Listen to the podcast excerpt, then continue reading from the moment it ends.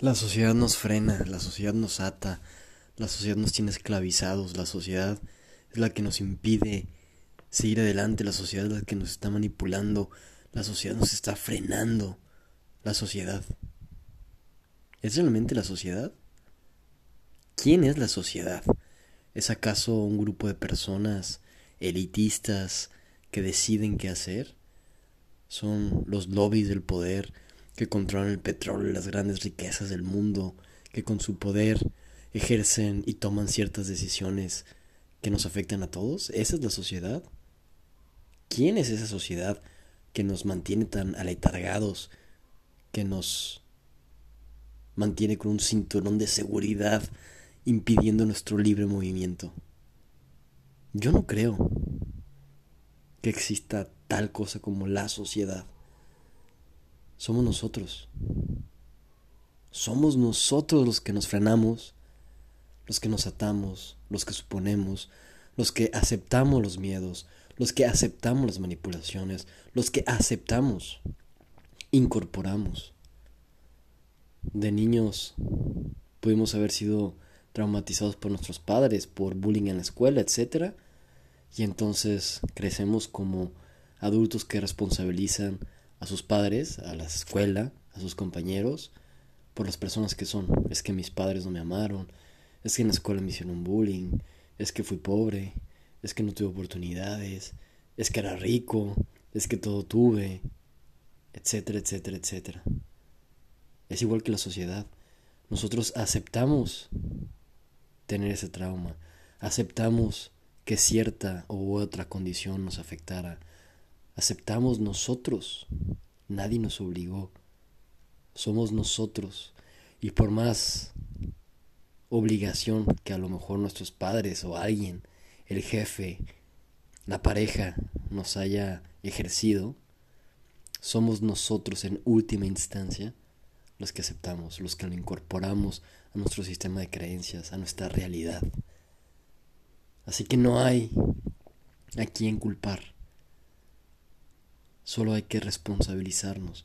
Que si tenemos la vida que tenemos es porque nosotros así lo hemos decidido, para bien o para mal.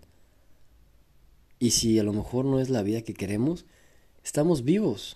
Así que ha funcionado. Desde un nivel biológico, las decisiones que hemos tomado nos han servido para sobrevivir. Biológicamente estamos creados para sobrevivir, para alargar nuestra vida, para continuar viviendo como cualquier animal. Por lo tanto, inconscientemente decimos, si he tomado estas decisiones y sigo vivo, es que he decidido correctamente. Pero tenemos la capacidad de ir más allá y volvernos seres conscientes y no solo sobrevivir, sino hacer esta aventura la que nosotros realmente queremos. Y cuando nos damos cuenta de esto, no cabe el culpar a la sociedad, no cabe el culpar a papá o a mamá, no cabe lo culpar al jefe, no cabe culpar a la pareja, no cabe culparme a mí mismo. Me responsabilizo, que es muy distinto, me responsabilizo yo mismo, agradezco por la vida que he tenido, que me ha llevado hasta el punto en donde estoy, y decido continuar con una conciencia distinta, entendiendo que la realidad que tengo la tengo porque yo he decidido o porque yo decido día con día, acción tras acción, pensamiento tras pensamiento. Decido crear esa realidad.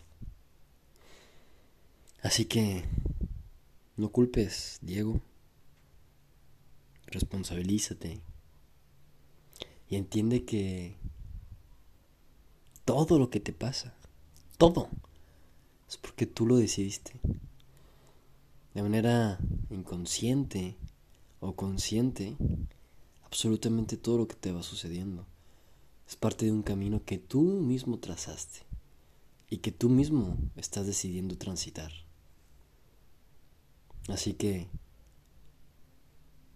ahora con esa gran responsabilidad, porque luego cuando te das cuenta de eso, caes en el entendido de que ya no puedo culpar a nadie más y por lo tanto lo que estoy viviendo es porque yo lo decido.